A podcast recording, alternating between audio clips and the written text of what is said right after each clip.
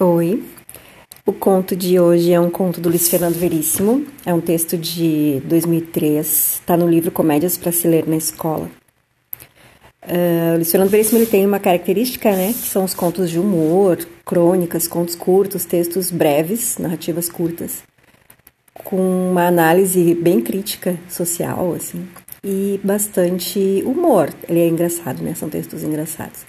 Esse texto aqui, ele até não é tão engraçado, assim, não é daqueles que, que tu olha e tu escuta ou lê e sai, né, achando tipo piada. E é bem real. E tem outros contos que eu vou lendo mais pra frente desse mesmo livro. Ele tem muita coletânea, né? Comédias da vida privada, eh, esse Comédias para se ler na escola. Tem alguns outros que são análises, são crônicas, são, é um compilado de crônicas jornalísticas, né? Da coluna que ele escrevia pro jornal, pra Zero Hora e também virou livro. Tem vários, vários, vários livros do, do Luiz Fernando Veríssimo. O analista de Bagé é um dos personagens mais famosos dele. Então vamos ao conto. Segurança é o nome deste conto. O ponto de venda mais forte do condomínio era sua segurança. Havia as belas casas, os jardins, os playgrounds, as piscinas, mas havia acima de tudo segurança. Toda a área era cercada por um muro alto, Havia um portão principal com muitos guardas que controlavam tudo por um circuito fechado de TV. Só entravam no condomínio os proprietários e visitantes devidamente identificados e crachados. Mas os assaltos começaram assim mesmo. Ladrões pulavam os muros e assaltavam as casas. Os condôminos decidiram colocar torres com guardas ao longo do muro alto, nos quatro lados. As inspeções tornaram-se mais rigorosas no portão de entrada. Agora, não só os visitantes eram obrigados a usar crachá, os proprietários e seus familiares também. Não passava ninguém pelo portão sem se identificar para a guarda, nem as babás, nem os bebês.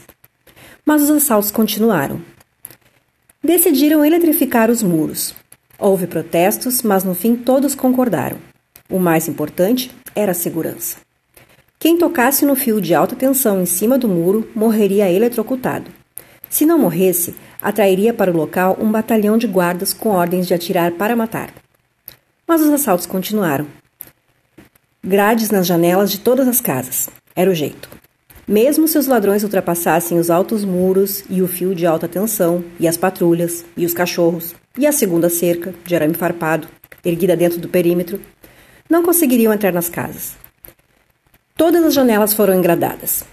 Mas os assaltos continuaram. Foi feito um apelo para que as pessoas saíssem de casa o mínimo possível. Dois assaltantes tinham entrado no condomínio no banco de trás do carro de um proprietário, com um revólver apontado para sua nuca.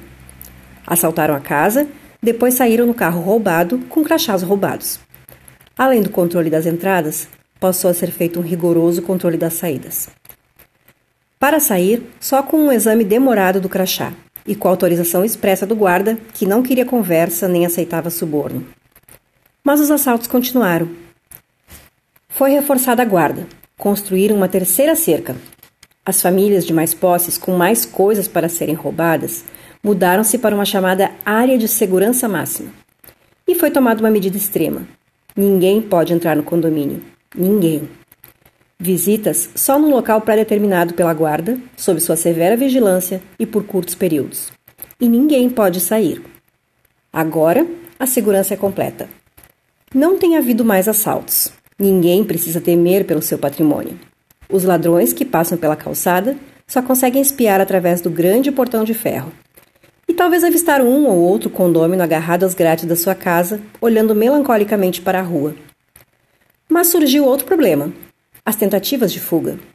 E há motins constantes de condôminos que tentam de qualquer maneira atingir a liberdade. A guarda tem sido obrigada a agir com energia.